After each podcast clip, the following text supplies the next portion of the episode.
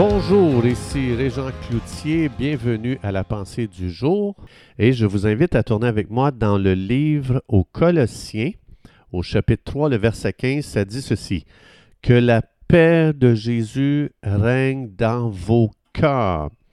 Et ce qui est merveilleux dans ce verset, c'est que lorsqu'on lit l'original, ça explique que la paix sert d'arbitre. Donc ici, je vais un petit peu euh, vulgariser le texte, mais ça explique que euh, le la paix sert d'arbitre pour le croyant pour savoir s'il doit aller dans une direction ou dans une autre. C'est-à-dire que Dieu, lorsque Dieu est d'accord avec nos choix, Dieu va laisser sa paix dans nos cœurs. Il va donner la paix dans nos cœurs pour confirmer qu'il est avec nous dans ce que l'on entreprend.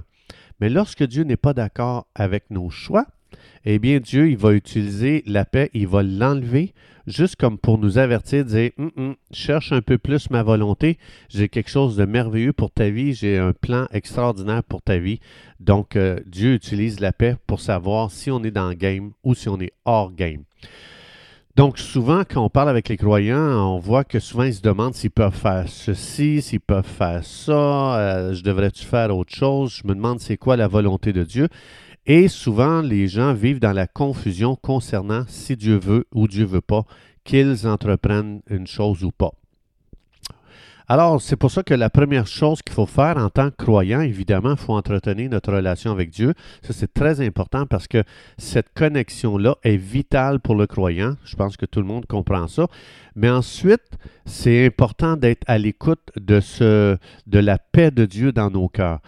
Et il faut savoir qu'on n'est pas des robots. Dieu ne veut pas nous diriger euh, comme des robots. Euh, tu vas faire ceci, tu vas faire cela. Dans la volonté de Dieu, il y a énormément de choses que Dieu nous permet de faire. C'est pour ça que je dois avoir une relation avec lui.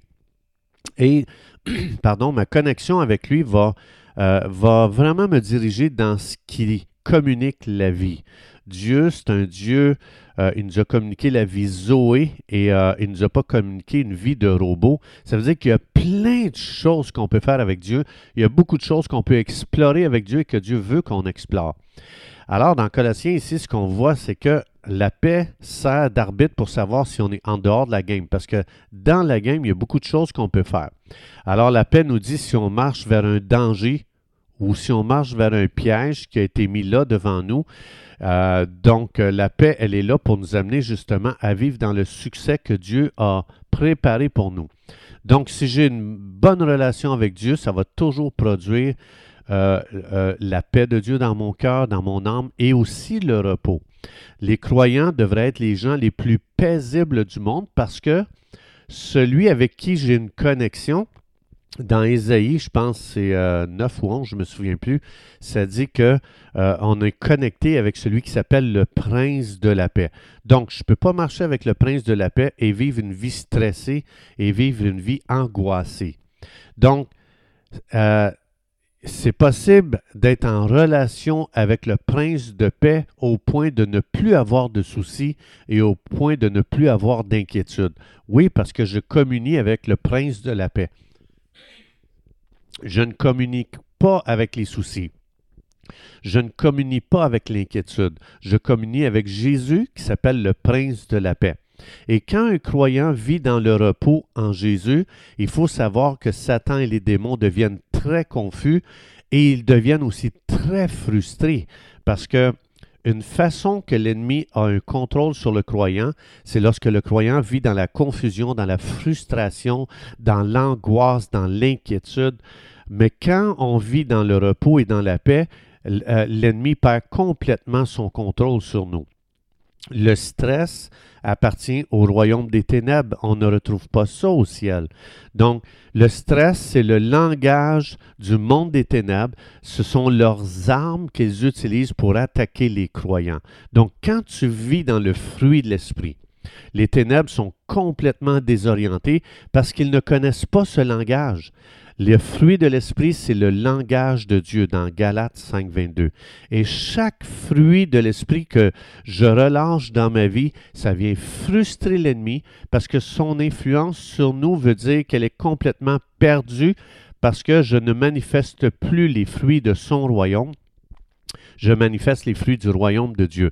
C'est un petit peu comme si aujourd'hui, vous et moi, on s'en va en Chine, on marche au milieu de ces gens qui parlent le chinois. Et il y a une frustration qui s'installe en nous parce qu'on veut communiquer, on veut demander il est où euh, le restaurant, euh, c'est, euh, on veut, il est où le métro, comment je peux appeler un taxi? Et ça devient impossible de communiquer ou de connecter avec ces gens-là à cause de la barrière linguistique. Bien, de la même façon, le fruit de l'esprit est une barrière linguistique avec le, royaume des ténèbres. Pour le royaume des ténèbres, quand on vit dans la paix, c'est comme si on parlait chinois aux démons. Donc, mais quand on perd notre paix, c'est comme si Dieu nous avertit dire Hé, hé, hé, hé, tu es en train de parler le langage du royaume des ténèbres. Tu es en dehors de la game. Donc, chaque fois qu'il y a une loi du royaume de Dieu qui est brisée, bien, la game est mise sur pause euh, parce que Dieu a dessiné notre vie pour être vécue paisiblement. Alors, si tu perds ta paix, c'est que tu t'es éloigné de Dieu et tu t'es éloigné du plan de Dieu. La présence de Dieu est toujours égale à paix. Absence de Dieu est toujours égale à trouble, inquiétude, angoisse, anxiété, stress, et etc. Donc la paix de Dieu est notre guide sur terre pour savoir si on est encore dans la game ou si on est complètement déconnecté euh, de la game dans laquelle l'Esprit de Dieu nous a placés lorsqu'on a reçu Jésus-Christ.